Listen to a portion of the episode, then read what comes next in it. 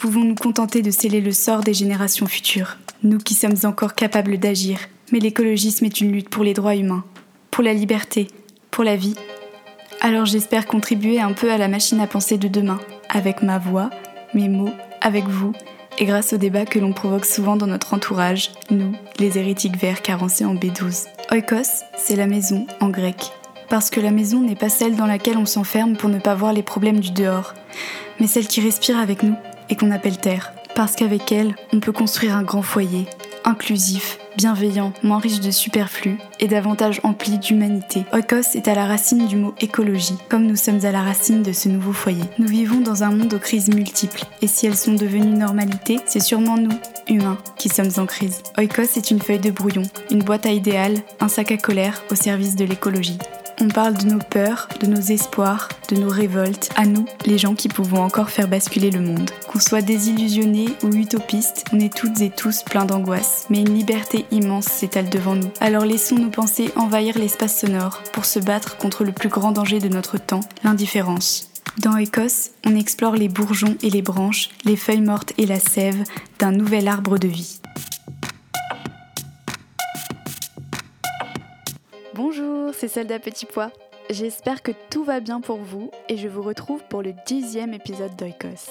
Et oui, le temps passe, déjà dix épisodes, et pendant tout ce temps, pas une seule mention de l'écoféminisme, ce courant entrecroisant les luttes féministes et écologiques, duquel je me revendique pleinement, et qui montre l'intérêt viscéral d'une intersectionnalité. Bon, il fallait que je me rattrape, pour ce dixième épisode, j'ai donc voulu faire la part belle à une écoféministe, et cette écoféministe s'appelle Colline. Le 8 mars dernier, elle commence un compte Instagram qu'elle intitule écoféminisme.fr, et sur lequel elle s'emploie, depuis plusieurs mois maintenant, à parler de ce mouvement encore méconnu du grand public. Elle partage ses lectures et ses connaissances, et j'ai aussi eu envie, dans cet épisode, de rendre hommage à tous ces anonymes des réseaux sociaux qui partagent leur savoir et font la part belle aux valeurs centrales dans l'écologie, l'éducation populaire, le partage des ressources et la mise en commun des connaissances. J'ai eu envie de rencontrer la personne derrière l'écran. Avec Colline, on va parler d'écoféminisme. Je vous convie à notre discussion. C'est parti. Salut Colline. Salut. Est-ce que tu pourrais d'abord euh, te, présenter à nos auditeurs et nos auditrices? Alors oui, je m'appelle Colline, j'ai 21 ans, je suis étudiante euh, à Paris. J'ai fait trois ans d'études en relations internationales à Londres et maintenant je fais du droit et, euh, puis j'ai créé le compte le 8 mars dernier, Écoféminisme FR. Trop cool. Sur Instagram. Ça veut dire quoi pour toi l'écologie? Euh, l'écologie, je le définis souvent comme euh, la lutte de notre génération. C'est comme ça que je le vois. Euh, je dis pas par là que c'est la seule qu'on mène ou que c'est le seul qui est légitime d'être menée, loin de là. Mais je ressens vraiment notre génération comme la première à saisir véritablement l'urgence du réchauffement climatique, de la raréfaction des ressources, etc. Et puis aussi, on sera probablement la première qui va subir réellement les conséquences, les conséquences de, ce, de ce réchauffement climatique. Pour moi, l'écologie, c'est ça, c'est la lutte de notre génération. Et c'est ce qui, j'espère, va réussir à rassembler les jeunes euh, de, de toutes les luttes autour du monde, en fait, pour juste changer ce système euh, capitaliste, patriarcal, colonialiste, qui est la source de toutes les injustices euh, qu'on subit aujourd'hui. Est-ce que tu pourrais nous raconter un peu ton histoire avec l'écologie? On va beaucoup parler d'écoféminisme et comment tu as rencontré l'écoféminisme, comment tu as, décidé de, commencer à partager tout ce que tu avais appris sur euh, toutes ces notions-là? Est-ce que tu pourrais nous raconter un peu euh, le début, le milieu et la fin. ok. Euh, alors avec l'écologie d'abord, c'est assez flou et en fait c'est toujours en cours, mais je crois que mon premier contact avec l'écologie, ça a été à travers l'information. Euh, je, regardais tous les soirs avec ma famille en fait les infos, tout simplement, euh, assez souvent. Et on se rend compte que de plus en plus des informations sur les catastrophes euh, naturelles, la raréfaction des ressources, le manque d'accès à l'eau et donc, je me suis documentée sur ça parce que ça m'interpellait vachement. J'ai regardé des documentaires, des interviews. Je me rappelle que ouais, dès, dès le collège, c'était quelque chose qui me, qui me perturbait parce que, parce que je ne le ressentais pas dans mon quotidien. Donc, je me disais, mais ça, ça a l'air sérieux. Et euh, par la suite, après, en grandissant, je me suis intéressée à des problématiques comme euh, le greenwashing, le développement durable. J'ai fait quelques stages, euh, écrit quelques articles là-dessus. Et puis ensuite, l'écoféminisme, voilà, qui a été le prisme qui m'a vachement intéressée. Et du coup, l'écoféminisme, je l'ai découvert il y a un peu plus d'un an, c'est quand même assez récent, en lisant un article, je ne sais même plus lequel exactement. Puis j'ai été, j'ai été assez interpellée, je trouvais ça génial. J'en ai, parlé autour de moi, les gens connaissaient vaguement, voire pas. Et euh, quelques mois plus tard, on m'a offert le livre euh, Françoise Daubonne et l'écoféminisme, qui a été euh, fait par Caroline Goldblum, que je recommande d'ailleurs, qui est vraiment bien. Et là, ça a été vraiment un déclic. Je me suis dit, enfin, en fait, j'ai été à la fois impressionnée par la pertinence de la théorie, qui date quand même des années 70, à notre époque, et aussi en me disant, mais euh, c'est bien d'expliquer la raison pourquoi dans le livre, mais qu'en fait, ça n'a pas percé, entre guillemets, en France. quoi. Mm. C'est un mouvement qui a marché dans le milieu anglo-saxon, euh, dans les pays de l'hémisphère sud, etc. Mais vraiment, je me disais, pourquoi j'en ai jamais entendu parler? Pourquoi est-ce qu'on n'en parle pas dans les médias? Pourquoi est-ce que c'est pas étudié? Pourtant, j'étais quelqu'un qui était assez sensibilisé déjà aux questions féministes et écolo. Et, euh, et, du coup, au départ, je, je suis allée voir sur Instagram. J'ai remarqué qu'il n'y avait, y avait pas de, de compte francophone, hein, je précise bien, parce que sinon il y en avait, euh, sur l'écoféminisme.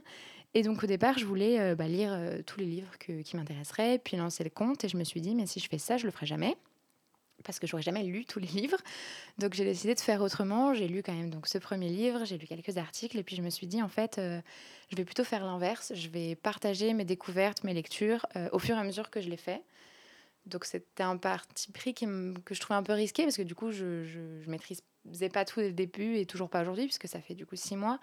Mais, euh, mais je me disais ce sera plus intéressant, ce sera plus facile aussi parce que quand on accumule énormément de connaissances et qu'après il faut repartir de zéro pour être assez pédagogique, c'est difficile. Moi c'était simple, j'étais à zéro donc je pouvais, euh, je pouvais accompagner euh, les gens comme ça. Et donc le 8 mars, date symbolique, je me suis dit, allez, aujourd'hui, c'est parti. Et je me suis lancée et, ça, ça, fonctionne bien, je crois. En tout cas, moi, ça me plaît énormément de le faire. Et je vois qu'il y a des gens euh, qui, qui, ont une réponse assez positive, donc ça me fait trop plaisir.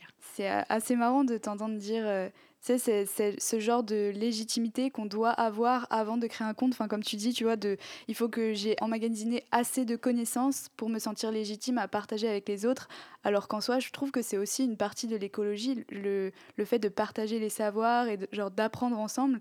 Et je trouve ça d'autant plus intéressant ta démarche que justement, euh, tu te positionnes pas comme genre euh, je suis l'experte et je vais euh, vous apprendre dans une relation hyper verticale, mais en mode on apprend ensemble quoi. Et je ah bah trop bien. pas du tout. Enfin, je pense même que qu'au départ et même encore aujourd'hui, il doit y avoir des gens qui me suivent, qui s'y connaissent mieux que moi, qui ont lu plus ou quoi que ce soit.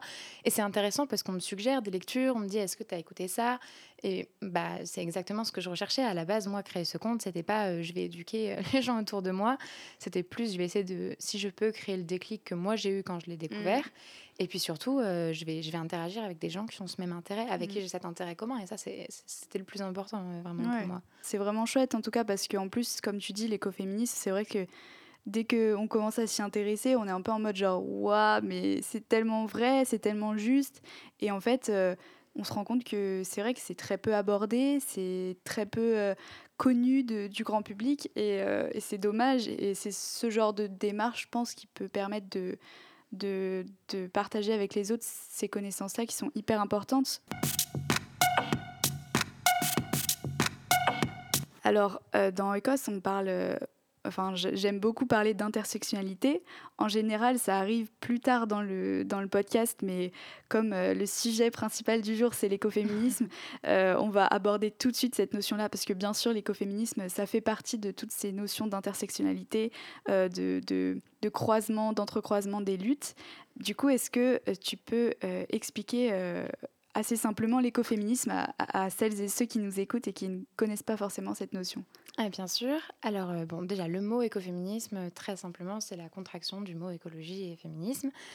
Le mouvement et la théorie, en revanche, c'est pas ça. C'est pas juste des femmes qui sont écolo et féministes, comme parfois certains aiment euh, simplifier euh, le, le, mouvement. Pas du tout. La base de la théorie, je dirais, pour faire simple, c'est que les femmes et la nature euh, sont victimes de la domination patriarcale de ce système, etc. En d'autres termes, en gros, que, que l'exploitation, l'appropriation du corps des femmes et euh, des ressources naturelles ont un dénominateur coupable commun qui est euh, notre système capitaliste, patriarcal, colonialiste, etc. D'ailleurs, sur le, j'en profite parce que sur le colonialisme patriarcal, il y a un très bon livre très intéressant du même nom de d'une italienne militante et universitaire qui s'appelle Silvia Federici. Donc très intéressant si ça intéresse. Évidemment, bien sûr, c'est aussi tout ça est très lié à la colonisation, à la colonisation d'un point de vue historique, mais surtout d'un point de vue juste du champ lexical, de, de, de, la manière de penser la colonisation euh, des terres, la colonisation des corps des femmes, l'utilisation des terres, l'utilisation des femmes à outrance, euh, abusive. Euh, il y a tout un champ lexical, la terre est fertile comme, comme une femme est fertile, et il y a, y a, tout un, un, lexique qu'on utilise et qui, a, et qui influence nos manières de penser, qui lie profondément euh, les femmes, la terre, mais aussi la pensée colonialiste, qui est un peu une pensée qui découle de l'opposition féminin-masculin, donc le féminin plutôt euh, introverti, euh, des valeurs tournées vers l'intérieur, la maison, l'espace clos, et les hommes qui sont plutôt dans l'expansion, la domination. historiquement, ces valeurs-là sont attribuées à l'homme. Et donc en gros, à partir de ce constat, on s'est donc s'est développé l'écoféminisme au sein du grand mouvement de l'écologie politique, qui englobe euh, beaucoup de choses euh, et qui appelle les femmes à reprendre en main la gestion, euh, la gestion du monde pour éviter l'effondrement. Et l'objectif, dès que ça a commencé, donc c'est environ 50 ans, même si ça a des racines bien plus anciennes, en tout cas au niveau de la théorie, c'était d'éviter de tomber dans l'écueil dans l'écueil essentialiste, donc l'essentialisme qui a terroriser les féministes des années 60-70, parce que cet écueil-là amène la critique de l'écoféminisme comme euh, une théorie qui rattache et, réduit les femmes à la nature, à la procréation, plus récemment qui, euh, qui nie toutes les identités de genre, etc. Oui, en fait, euh, l'essentialisme, c'est une critique principale qu'on fait au mouvement écoféministe, c'est d'essentialiser la femme, de dire que la femme euh, a par nature un lien plus prononcé avec la nature, euh, ce qui n'est pas le cas et ce qui n'est pas du tout ce que dit l'écoféminisme. Mais euh, leurs travaux montrent bien que la domination des femmes et de la nature a les mêmes racines, que ce sont les femmes qui sont les plus touchées par les destructions environnementales et que les solutions à des problèmes écologiques et à des problèmes féministes vont ensemble. Mais donc à l'inverse, en fait, ce que l'écoféminisme cherche à faire, c'est de rompre avec le dualisme nature-culture, qui euh, place en haut de l'échelle euh, la culture, la raison, la transcendance et les hommes, et puis en bas la nature, la sexualité, la sensibilité et les femmes. Donc c'est ça.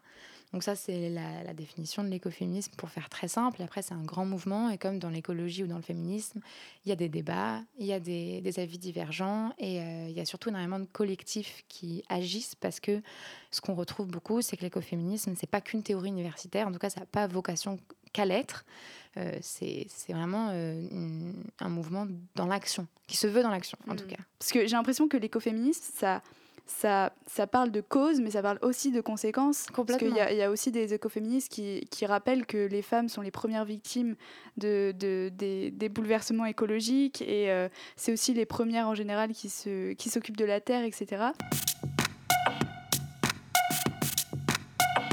un des livres fondateurs de, l'écoféminisme, Caliban et la sorcière, euh, de, de, Silvia Federici, explique en fait que le système patriarcal contre lequel se battent les féministes a détruit la quasi-totalité des savoirs comme des pouvoirs possédés par les femmes en les chassant de tous les emplois euh, qu'elles avaient exercés, en criminalisant le rôle, euh, le contrôle des femmes sur la procréation comme sur leurs pratiques médicinales, en redéfinissant les critères de la bonne féminité, c'est-à-dire une féminité passive, soumise, ignorante. Et donc là, on parle clairement des chasses aux sorcières euh, du Moyen Âge.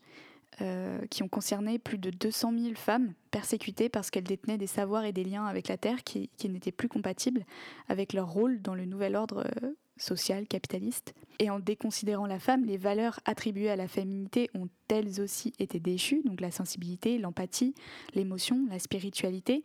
Euh, les valeurs de la maison ont été écartées de la politique. le nom du podcast c'est Oikos, et genre c'est hyper intéressant parce que Oikos, donc c'est, c'est la maison, en tout cas l'espace domestique, et toutes ces valeurs et ces qualités attribuées aux femmes ont été reléguées au rang inférieur, alors que ce sont justement les valeurs qui permettraient de prendre soin de la nature et de la considérer euh, pas forcément comme un foyer, mais, c'est une métaphore pour, euh, pour penser autrement et cette pensée différente qu'auraient pu apporter euh, les mouvements féministes euh, aurait pu solutionner et empêcher la catastrophe environnementale, en tout cas dans la pensée écoféministe. Voilà, je sais pas si tu vois ce que je veux dire. Oui, oui, complètement. Et même, ça va plus loin que ça encore, parce que non seulement c'est ce qui a créé aujourd'hui euh, beaucoup des maux dont on, dont on, souffre en tant que société, mais en plus de ça, cette, euh, cette répartition des rôles, la femme à la maison, euh, l'homme au travail, même si aujourd'hui on, a des femmes qui travaillent autant que des hommes, ou etc., ça reste quand même, et, et le lien avec l'écologie, par exemple, enfin, aujourd'hui on sait que l'écologie,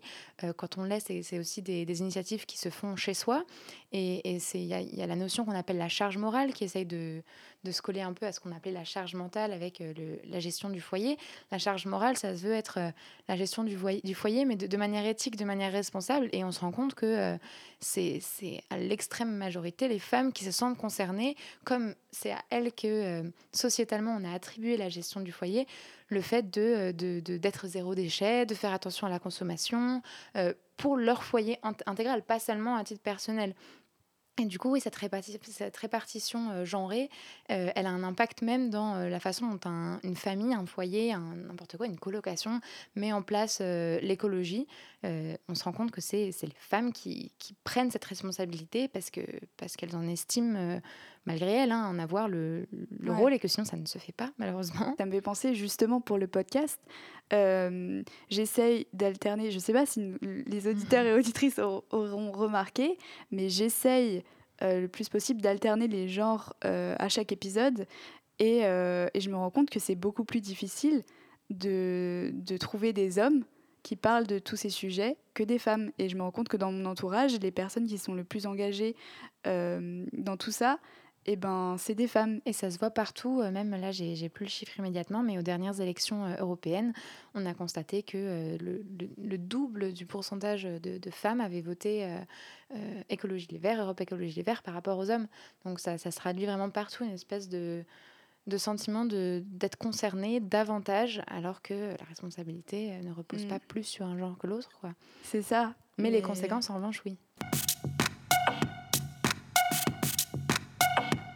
On a parlé de ton rapport à l'écologie euh, et on a parlé d'écoféminisme. Et du coup, euh, je voudrais te demander quelle est ton histoire avec le féminisme tout court et aussi pourquoi tu es féministe, dans le sens, euh, on entend beaucoup, c'est bon, en gros, vous avez le droit de vote, calmez-vous. pourquoi pour toi, c'est encore pertinent d'être féministe en 2020 alors, alors déjà, à la, différence de, l'écologie, où, pour moi c'était un, un processus assez conscient, assez rationnel ou basé sur des faits, etc. Euh, je j'ai jamais pris la décision d'être féministe. Euh, j'ai jamais pesé le pour ou le contre. J'ai pas non, je me suis pas non plus dit euh, dans mon entourage il y a beaucoup de féministes. C'était pas particulièrement le cas d'ailleurs. Donc voilà, c'est quelque chose qui, était là toujours. Enfin, c'était assez naturel. Je pense que j'ai assez rapidement pris conscience de la place des femmes dans la société, originellement, le chemin parcouru, celui qui reste à parcourir. Et, et du coup, ouais, c'était ça, ça a toujours fait partie de moi. Et euh, j'attribue un peu le, déclic où j'ai commencé à vraiment en parler, à l'ouvrir sur le sujet, entre guillemets. Euh, c'est euh, quand j'ai lu quasiment toute l'autobiographie de Simone de Beauvoir. ça m'a beaucoup marqué. Et là, je me suis dit, OK, bon, je sais pas pourquoi c'était ça parmi d'autres, mais je me suis dit, bon, bah, on, va, on va dire ce qu'on pense, on va participer aux actions, aux manifs, à tout ça. Et, je pense que du coup, ça fera partie de ma vie toujours, ça c'est certain. Et du coup, pourquoi je suis féministe Moi, à titre personnel, déjà, ben, déjà parce qu'on n'a pas le choix. Hein, euh, c'est aucune féministe que ça, que ça ravit particulièrement de se battre pour ses droits. On aimerait toutes ne pas avoir à le faire. Et encore, à titre personnel, euh, je cumule tous les privilèges, si ce n'est celui d'être une femme, hein, clairement. Donc, il y en a pour qui c'est beaucoup plus lourd, mais c'est vrai que voilà, c'est principalement euh, pas par choix. Euh, et, pourquoi c'est pertinent d'être euh, féministe en 2020 ben, On peut faire euh, très simplement une petite rétrospective de, de l'année. On, voit rien qu'en 2020, on a eu, en février, on a eu Roman Polanski consacré, lui et ses 12 accusations pour viol et agression sexuelle, consacrées par l'Académie l'Académie des Césars. On a eu quelques mois plus tard un remaniement où on a la promotion de Gérald Darmanin, qui est euh, agresseur présumé, enfin violeur présumé et homophobe en tout cas, euh, au ministère de l'Intérieur, et puis un antiféministe au ministère de la Justice. Et puis là, rien que euh, le 14 septembre, le mouvement de, des, jeunes, enfin, un acharnement médiatique, politique et des réseaux sociaux sur des jeunes filles qui demandent à s'habiller comme elles veulent.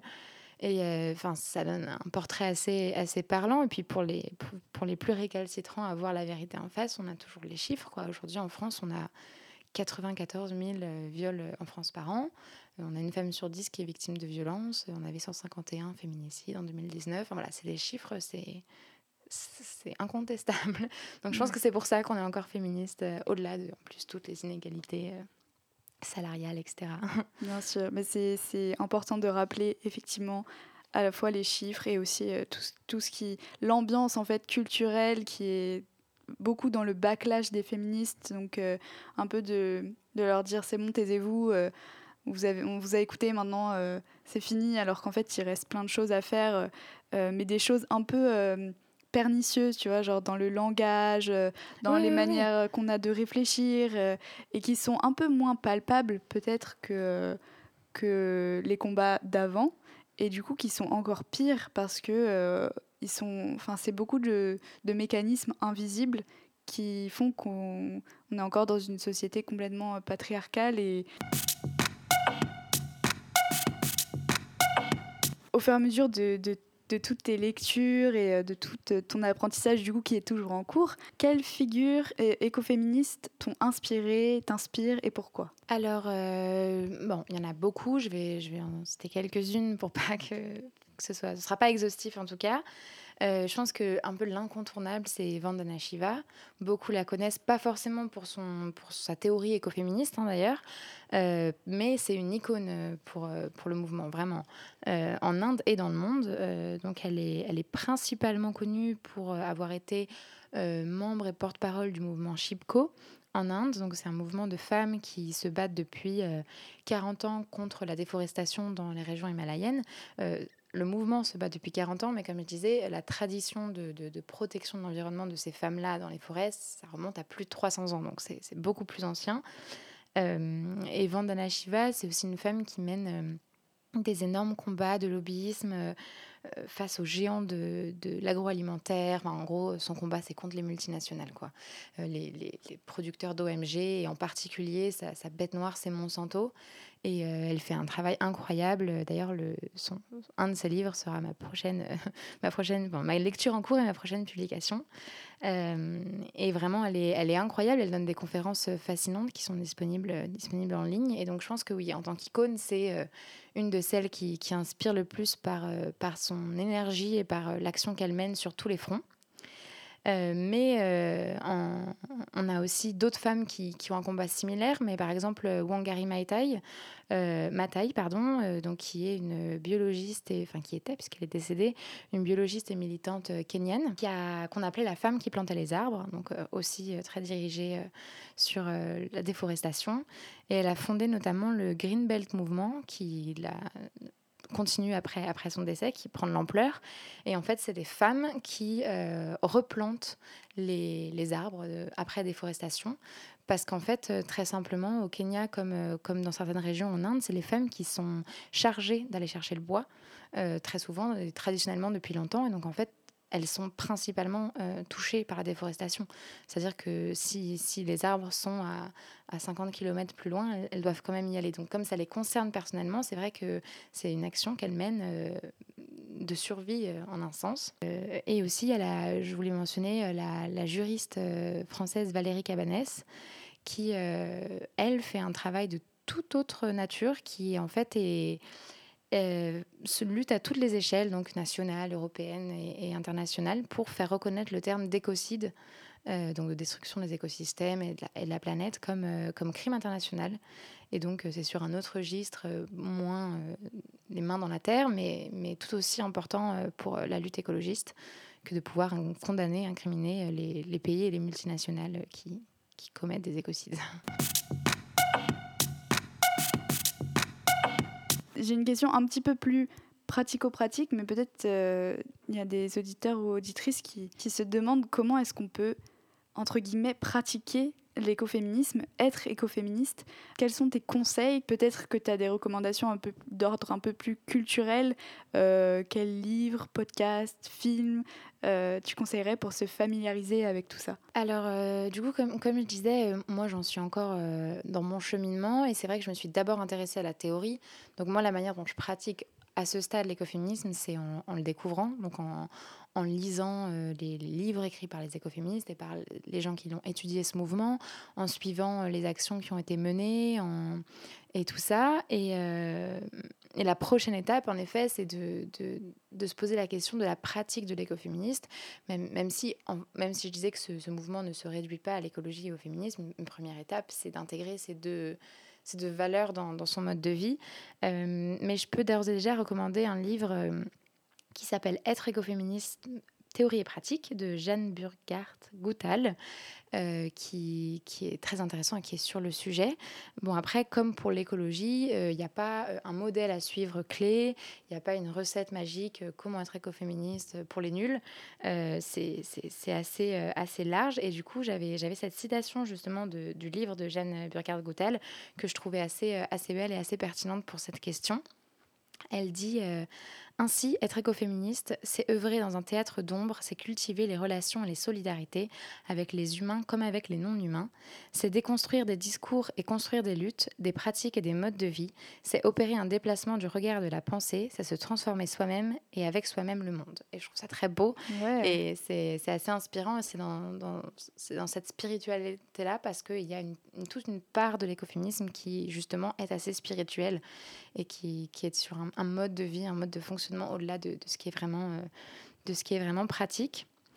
Et euh, pour, euh, pour des références culturelles, il y a des podcasts qui sont, tiens, ça tombe bien, j'imagine que ça intéresse, qui sont intéressants. Il y a un podcast notamment écoféministe qui s'appelle Les Rencontres de Gaïa, qui est assez récent, mais qui est vraiment très bien, que j'aime beaucoup écouter. Et après, il y a des épisodes ponctuels sur l'écoféminisme dans pas mal de, de podcasts euh, activistes ou féministes. Par exemple, on a eu euh, sur les couilles sur la table, la poudre, présage, qui ont, euh, qui ont des, des invités très, très intéressantes, bah, notamment Jeanne Purgard Goutal, Vandana Shiva.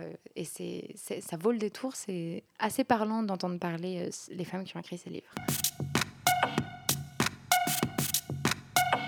Je voulais te demander s'il y avait une actualité féministe dont tu avais envie de parler ou peut-être une actualité écoféministe? Tu avais envie de parler d'un truc un peu actuel euh, pour faire le lien avec tout ce qu'on a dit? Non, moi, une, enfin, une actualité, après, ça fait pas forcément le lien, mais j'en ai parlé tout à l'heure, euh, de féministe qui m'a vraiment marqué et qui, qui montre vraiment à quel point euh, c'est important aujourd'hui d'être féministe. Enfin, c'est important, c'est essentiel. moi, c'était le, mouvement du, du, lundi 14 septembre. Là, ça m'a mmh. beaucoup marqué pour plusieurs points, parce que d'abord, on parle d'adolescentes dès, dès 13 ans qui s'insurgent politiquement face à des institutions euh, qui sont l'école, le ministère de l'Éducation, qui sont établis depuis euh, des, dizaines d'années. Et en fait, je sais que ça impressionne vachement. nous, on est encore jeunes, euh, mais déjà, 13 ans, moi, je n'étais pas particulièrement politisée à cet âge-là, mais je sais que pour les féministes et, les, et, les, militants écolos des générations passé, euh, c'est complètement invraisemblable, un engagement si jeune. Elles sont très impressionnées de ça. Et après, euh, quand on voit la réponse euh, qu'il y a eu, c'est-à-dire teintée de infantilisation, sexualisation du corps des femmes dès cet âge-là, et puis pour tout le reste de leur vie, et puis de, de culture du viol, de, faut pas s'étonner, etc. C'est juste honteux. Et, et donc c'est vraiment quelque chose qui m'a marqué parce que je me disais, ils ne se rendent pas compte en fait de, de ce qui les attend. Enfin, si vraiment aujourd'hui notre génération, euh, dès, 13 ans, elle ne supporte plus les injonctions qui lui sont, euh, qui lui sont imposées au point de, de, de, refuser de mettre les pieds en cours, de se faire exclure, de, de mm. s'opposer comme ça à la volonté des parents, des professeurs, des administrations.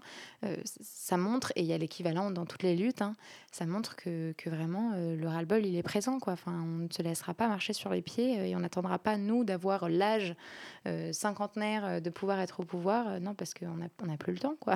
Ouais, c'est clair. Et ça, ça m'a marqué. Je trouvais que c'était assez représentatif du changement de mentalité militant. Et quand je parlais tout à l'heure, au tout début, de, que je voyais l'écologie comme euh, un mouvement pour rassembler les jeunes générations, pas pour exclure les anciennes. Euh, certains sont plus vieux et très militants. Mais c'est parce que vraiment, ça commence très très jeune, quoi.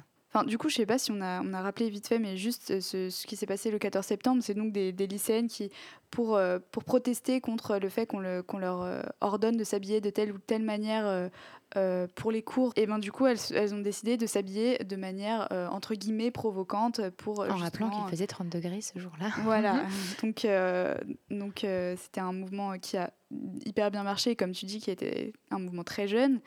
Et ce que je trouvais important de souligner aussi, et que beaucoup de féministes ont souligné, c'est l'espèce de contradiction interne du patriarcat, dans le sens où quand les femmes se dénudent pour des raisons économiques, par exemple dans les pubs, ça dérange personne de voir des femmes enfin nues ou genre presque nues pour vendre euh, des objets, ou alors euh, dans les musées aussi, euh, des œuvres où, la majorité des nus sont des femmes et le corps de la femme est, est constamment scruté par des milliers de visiteurs. Là, par exemple, ça dérange pas mais quand c'est les femmes elles-mêmes qui reprennent le pouvoir de leur corps et qui s'habillent de la manière dont elles souhaitent, juste parce qu'elles le souhaitent, là ça va plus, parce qu'il n'y a pas de raison économique derrière, il n'y a pas de raison de, d'art derrière, et il faut toujours, il y a toujours cette espèce de contradiction qui C'est le euh, contrôle du corps des femmes. On instrumentalise leur corps et c'est quand on veut, comme on veut. C'est ça. Mais en tout cas, c'est vrai que euh, je te rejoins sur le fait que ça donne aussi beaucoup d'espoir pour, euh, pour les générations à venir et pour tout ce qui arrive. Qu'est-ce que l'écoféminisme t'a apporté à toi personnellement? Personnellement, ça m'a apporté euh, une vision globale, un recul euh, sur euh, ces luttes. parce qu'en fait, on se rend compte que toutes les luttes ont un dénominateur coupable, un peu un ennemi commun qui est le système capitaliste, patriarcal, etc. Encore une fois, ça rend la bête encore plus grande, mais en même temps, ça nous rend plus nombreux à l'affronter. C'est-à-dire qu'on se dit, ok, on, est tous contre la même chose. Donc, euh, donc à un moment, on va y arriver. Ça donne un sens, évidemment, mais, euh, mais je trouve que l'écoféminisme et en général l'intersectionnalité dans l'écologie et dans les luttes, euh, cette espèce de convergence, ça, ça nous montre qu'on a tous le même objectif. On n'a pas tous les mêmes moyens d'y arriver. on y a des désaccords, évidemment, mais foncièrement, c'est la même chose qu'on veut faire s'effondrer. Et, et ça, ça donne de l'espoir. Euh, forcément. Je pense que l'écologie, au niveau d'une vie, ça apporte vraiment euh, un sens. Enfin, j'imagine que c'est pareil pour toi, mais c'est une structure de, de, ta vie. Bon, bah, sur ça, je, je sais où je vais. Le, but, c'est que dans, dans, 50 ans, dans 80 ans, si on est encore là, je, je, je ne regrette pas. Quoi. Je n'ai pas de je n'ai pas de regret que je puisse me dire, euh, j'ai peut-être pas tout fait, mais j'ai fait au maximum à un tel moment euh, de ma capacité. Quoi. Ça m'apporte une espèce de philosophie de vie que je trouve pas ailleurs, que, que genre j'ai jamais eu l'impression de euh, d'être utile ou euh, de, de, de, faire des choses bien, entre guillemets, plus que dans, dans, dans l'écologie. Et, et, ça, c'est quand même hyper précieux de trouver entre guillemets, un chemin sur lequel tu te sens euh, pas juste euh, un numéro de plus euh, dans, dans, des chaînes de production-consommation, mais un humain qui, ou une humaine qui fait des, des trucs cool, quoi. Bah oui.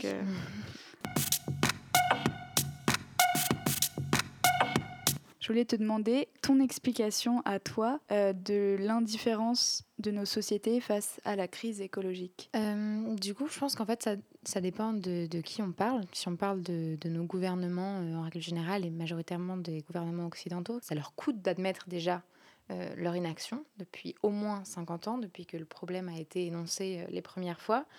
ils ne se sentent pas directement concernés par, euh, par ce, qui, ce qui arrive, déjà parce que pour les gouvernements occidentaux, ce pas les premiers pays qui seront touchés, c'est pas non plus les premières générations, parce qu'aujourd'hui on est quand même sur des gens de plus de 50 ans de moyenne, donc forcément, quand on leur parle de 2100, pour eux, c'est genre, euh, je serais pas là, quoi. C'est con, mais c'est aussi mm. beaucoup, euh, beaucoup la mentalité.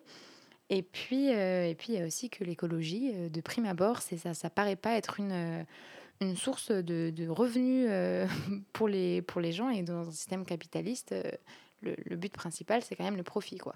Donc, euh, pour ce qui est des gouvernements, euh, c'est ça. En ce qui concerne les populations euh, les plus précaires ou dans les pays de l'hémisphère sud, qui eux vont sont et vont être touchés principalement par, par le réchauffement climatique. Non pas que ce soit pas une urgence ou, ou une évidence, mais, mais ce n'est pas leur priorité parce qu'il y a d'abord la survie alimentaire au quotidien, etc. Donc il y a des gens qui tout simplement ne peuvent pas se permettre de, consacrer leur vie à l'écologie. Et en plus, très généralement, ce n'est pas eux qui consomment le plus et qui sont particulièrement euh, destructeurs de l'environnement. Au contraire, euh, donc, donc ça, c'est parfaitement, entre guillemets, compréhensible parce que la lutte écologiste, à l'échelle globale, c'est un problème, entre guillemets, de riches, qui sont les populations qui, elles, euh, consomment pas correctement.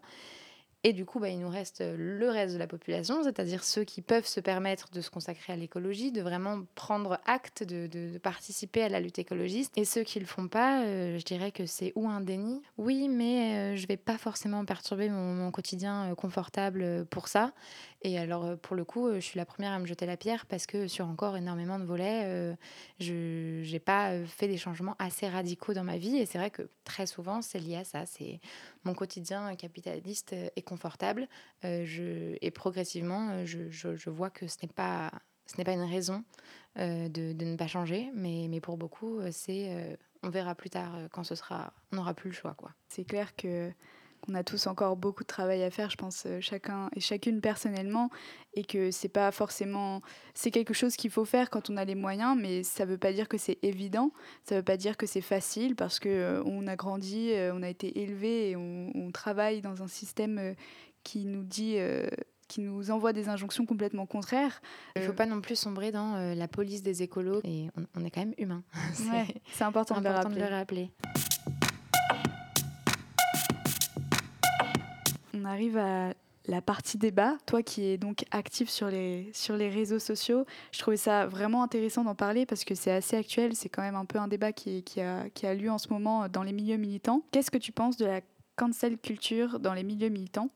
Et euh, pour celles et ceux qui nous écoutent, donc je vais définir rapidement la cancel culture, c'est le fait de dénoncer publiquement en vue de leur ostracisation les individus ou groupes qui ont des comportements perçus comme problématiques. Donc le fait de pointer du doigt euh, euh, quelqu'un ou un groupe en, disant, euh, voilà, lui, il a fait tel faux pas dans l'activisme dans et donc il faut le bloquer, le supprimer. Euh, donc on parle de ça surtout sur les réseaux sociaux parce que ça a surtout lieu sur les réseaux sociaux, même si ça a des répercussions dans la vie réelle. Donc qu'est-ce que tu penses de tout ça, toi qui, euh, qui peut potentiellement être concerné par tout ça? Alors c'est vrai que pour l'instant j'ai de la chance euh, et aussi peut-être parce que justement je ne me mets pas très en avant à titre personnel, mais ça n'empêcherait pas, je pourrais factuellement faire une erreur ou quoi que ce soit, être problématique, mais je, je, ne suis pas directement concernée, je touche du bois, j'espère que ça n'arrivera pas. Mais alors en tant que de beaucoup de comptes militants depuis beaucoup plus d'années que mon activité personnelle. Euh, j'en ai été témoin. Euh, et, c'est vrai que c'est quelque chose qui m'a qui a été important dans ma décision de commencer euh, un compte activiste. je me suis complètement demandé, attends, est-ce que tu penses que sincèrement, tu es prête à prendre le risque? Je pourrais relayer par exemple une, fake news malgré moi, avoir, tenir des propos qui soient pas particulièrement inclusifs. Et en vrai, quand on voit les conséquences, c'est-à-dire quand même des vagues de, de cyberharcèlement, euh, une mort sociale, hein, c'est vraiment l'objectif, mais pour certaines personnes, ça peut conduire euh, à, presque un suicide. Enfin, c'est très fort. Et du coup, bon, je m'étais dit, euh, c'est pas une raison pour ne pas le faire, mais ça reste toujours quelque chose derrière ma tête. C'est vrai que je passe un temps assez fou à, à, rédiger mes posts, alors sauf parfois quand je fais des réactions un peu à chaud, à des polémiques en story et tout ça, mais c'est limite pire, parce que du coup, là, je sais que c'est vraiment moi qui parle et pas seulement les livres que je fais parler. Et, et, je me dis, j'espère j'espère que ça se passera bien, quoi, même si euh, je le fais quand même. C'est qu'il faut faire très attention avec ça, il faut faire attention de, de ne pas y prendre part. Euh, je dis absolument pas que quand euh, un militant ou même une personne en général sur les réseaux ou dans la vraie vie est problématique et qu'on le ressent et que ou ça nous, ça nous fait violence ou on sait que ça fait violence à d'autres gens, en tout cas que ça ne va pas, il y a des manières de faire. On ne doit pas rien faire et dire bon bah tant pis, euh, voilà, on va pas s'en prendre à cette personne. On, contre-argumente, on fact-check, on regarde euh, est-ce que c'est une chose que la personne a dite euh, il y a cinq ans et qu'elle a évolué depuis ou est-ce que c'est tout de suite Pourquoi Quelles sont les sources? Et puis on contre-argumente, quoi. On, oppose l'idée. On n'attaque pas la personne. Mais euh, mais il y a des manières de dire euh, voyez là, ce qui a été publié, euh, c'est problématique parce que je vais vous expliquer en quoi, attention, ça peut être dangereux de penser comme ça, machin, mais sans dire, sans, sans, créer des raids militants sur, sur une personne parce que la violence que ça procure, c'est terrible c'est vraiment violent et ça, et ça crée une chose que peu de gens connaissent mais qui existe, euh, qui est le burn-out militant. Euh, parce que ça existe en fait, ça peut avoir plusieurs causes, euh, ça peut être l'épuisement l'épuisement militant à cause de voir la non-réponse des, gouvernements, etc., à ce qu'on fait. Mais ça peut aussi être entre militants, et ce qui est quand même dingue, parce qu'on a quand même tous le même, objectif au, final. C'est terrible, mais ça arrive. Je suis d'accord, et ça me fait penser à, juste une discussion que j'avais avec Sandy dans un épisode d'avant, sur un tout autre sujet, mais qui disait que...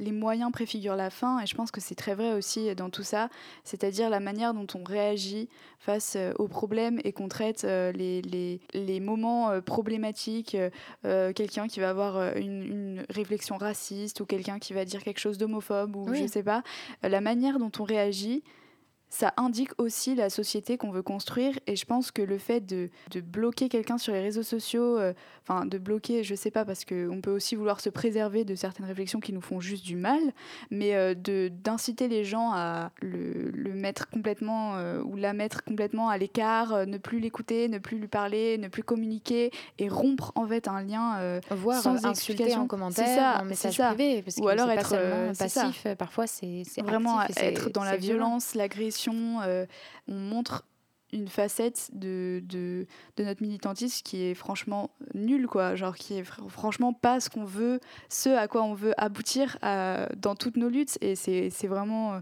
c'est vraiment naze, quoi, de réagir comme ça. Et euh, surtout que ça n'a aussi aucun impact. Après, c'est mon avis perso, mais je pense que le débat est toujours utile, même si il est difficile à avoir avec certaines personnes. On doit se répartir les tâches un peu. Euh, euh, parce que je comprends que euh, une personne euh, une personne gay ou lesbienne n'a pas forcément envie d'aller débattre avec un homophobe pour lui dire en quoi c'est homophobe ce qu'il a dit, parce que ça peut être ultra violent d'avoir ce débat-là quand on est directement concerné. Mais je pense que du coup, c'est aux autres d'aller dire et expliquer, et aussi expliquer pour tous les autres qui pensent peut-être la même chose que ce que la personne a dit, mais qui, qui n'ont pas compris en quoi c'est problématique. Et si on dit juste, genre, en gros, ta gueule, euh, on n'explique pas, on, ne déconstruit pas ce que les gens pensent. Euh, déjà, peut-être que c'est une erreur ponctuelle. Ça ne traduit peut-être pas généralement la personne. Euh, ça peut arriver. c'est vraiment une angoisse que, j'ai personnellement. Et je pense que c'est un stress assez courant de, dire quelque chose de déplacé et de ne pas pouvoir le retirer parce que c'est aussi le principe des réseaux sociaux. Tu dis quelque chose, tu écris quelque chose, c'est là et même si tu le supprimes, ça va rester. Sur mon discours, j'essaye d'être bienveillant. J'essaye d'être capable de si ça devait arriver, de reconnaître un tort et de m'excuser aux personnes à qui ça, ça aurait pu faire violence. Ça, c'est hyper important parce qu'il ne faut pas se dire euh, j'ai liberté d'expression à tout va. Euh, non, mais enfin, il faut quand même savoir qu'il y a des risques à prendre la parole sur les réseaux sociaux. Et puis, euh, et puis voilà, si, un, propos me fait violence personnellement, j'ai le droit de me désabonner. j'ai le droit de critiquer l'idée, d'expliquer en quoi il faut vraiment mettre ça en question, etc. j'ai pas de légitimité à, à envoyer un raid d'insultes ou de boycott auprès d'une personne, en fait. En fait, ça crée un espèce de climat assez malsain, je trouve, de plus en plus sur les réseaux sociaux. Ça crée un espèce d'élitisme dans le milieu militant qui est assez nul. Je pense que certaines personnes qui sont étrangères à tous ces milieux-là, qui n'ont pas forcément le vocabulaire, qui n'ont pas forcément euh, euh, la réflexion euh, qu'on a, qu'on a eue en tant que militant ou militante depuis longtemps, qui débarquent dans tout ça, qui font une malheureuse erreur, et, et ben ces gens-là, après, ils vont plus jamais revenir, ils vont plus jamais militer. et, et je trouve que c'est assez, ouais, assez élitiste dans le sens où il y a plein de gens qui se sentent mal à l'aise dans ces milieux et j'en ai discuté avec pas mal de personnes qui disent euh, mais moi je me sens pas le ou la bienvenue parce que j'ai l'impression que je parle pas comme vous, vous parlez notre langue, euh, j'ai peur de dire un truc qu'il faut pas et, et, que après ouais comme tu dis ce soit ma mort sociale quoi. Et ça c'est tellement problématique, ça exclut beaucoup beaucoup de gens qui sont euh, peut-être un peu plus introvertis, qui ont un peu peur déjà de s'exprimer et là qui n'osent carrément plus et je pense que c'est quelque chose à quoi il faut faire très attention. Quoi. Oui. Est-ce que tu as de l'espoir pour l'écologie? Oui, euh, je, crois qu'au fond, euh, tout militant en a, hein, parce que si on n'en a pas, on perd pas, on n'a pas cette énergie en fait, euh, forcément. Oui, oui, complètement. Et qu'il y a aussi des initiatives euh, qui sont pas peut-être pas hyper efficaces encore aujourd'hui et mises au point, mais, mais qui donnent de l'espoir. Je, parle, je pense notamment à la, Convention citoyenne pour l'écologie. c'était une première, mais c'était une première. C'est-à-dire que justement, il faut aussi encourager ce genre de d'initiative et, et, ça donne espoir de montrer que voilà on prend on prend des citoyens tirés au hasard dans la société on leur donne tout ce qu'il existe en contenu d'information, on leur donne un temps donné et ils arrivent à développer un programme écologique qui est plus performant que, que ceux de, de, personnes qui font 5 ans de, mandat ou de, ou de campagne voilà, pour, pour monter un programme. Donc ça, ça donne de l'espoir, ça montre que si les gens avaient véritablement accès à toutes les informations et qu'ils se penchent sur la question, ils sont tous capables de, de, de, se tourner vers les mêmes initiatives et de mettre en place euh, des changements durables. Donc, c'est vrai que parfois, c'est déconcertant que ce soit lent, euh, de voir à côté, de se dire oui, mais enfin, on a beau faire ce qu'on veut, si les multinationales et les gouvernements se bougent pas, euh, au fond, c'est mort, quoi. C'est le petit colibri qui fait son chemin, mais enfin, ça sert à rien. mais je pense quand même qu'il commence à entendre, en tout cas au moins, la portée et le nombre de personnes qui s'expriment sur ces sujets et, et, que, et que progressivement, ça va faire la différence. En tout cas, vraiment, j'espère. C'est quoi ta plus grande peur pour le futur? Bah Justement, c'est ça. C'est moi, pour moi, c'est le, le, le burn-out, l'épuisement militant citoyen, même citoyen, hein, pour ceux qui ne sont pas forcément euh, militants. Euh, c'est de, de se dire au bout d'un moment, euh, ça marche pas. Euh, on, fait tout ça, et puis il y en a qui l'ont fait avant nous, et ça fait longtemps que ça dure, et ça, s'empire. Et j'en ai peur à titre personnel euh, qu'un jour ça m'arrive, et puis surtout à titre euh, de la société, quoi, que juste les gens se disent, mais c'est mort, quoi, le, temps nous rattrape, les conséquences sont en train de se mettre en place, et, on a, c'est trop tard. je pense que ça l'est pas aujourd'hui, mais on n'en est pas loin. Quel est ton plus grand espoir? Le monde de demain Eh bien, on va dire que c'est que justement cette convergence des lustres réussisse à nous débarrasser de ce monde d'avant dont on ne fait que nous parler, voilà, de ce monde de plateau télé. Euh, de personnes euh, de plus de 60 ans, blanches et hommes, euh, qui nous expliquent que tout va bien dans le meilleur des mondes. c'est ces lobbies et ces industries qui prennent toute la place alors que euh, littéralement à des fins égoïstes et économiques et elles ruinent euh, des, des, populations et des, et, des ressources. Euh, ouais, j'ai envie de dire que ce que ce que je souhaite, c'est que ça fonctionne. c'est que on, véritablement le, monde d'avant se soit terminé. Enfin, je crois qu'on est prêt là pour le monde d'après. Ça fait un moment. Bah écoute, bah merci beaucoup Colline. Bah merci de m'avoir reçu. Merci beaucoup à toi Colline euh, de, de t'être confiée comme tu l'as fait. J'étais ravie de t'avoir et que tu acceptes de te dévoiler un petit peu plus que sur ton compte Instagram. Euh, j'espère qu'on se reverra vite pour plein de projets écoféministes. Merci beaucoup beaucoup beaucoup à vous, auditeurs et auditrices d'Oikos. J'espère que vous êtes un peu plus familiers et familières avec la notion d'écoféminisme après cette discussion. Si ça vous a plu comme d'habitude, n'hésitez pas à partager et à relayer cet épisode autour de vous euh, si vous écoutez sur Apple Podcast, vous pouvez nous mettre 5 étoiles et même laisser un avis sous le podcast. Ça fait toujours plaisir. Et puis n'oubliez pas de nous rejoindre sur les réseaux sociaux qui sont listés en description. Je vous embrasse. À dans deux semaines pour un nouvel épisode. Putain, ce compte, il est vraiment chouette, mais qu'est-ce qu'il y a derrière et tout? Ouais C'est bon, je pense. Ouais. Donc euh, merci beaucoup. Merci à toi. Et en conséquence, l'écologie nécessiterait de repenser les relations entre les genres en même temps qu'entre les humains et la nature.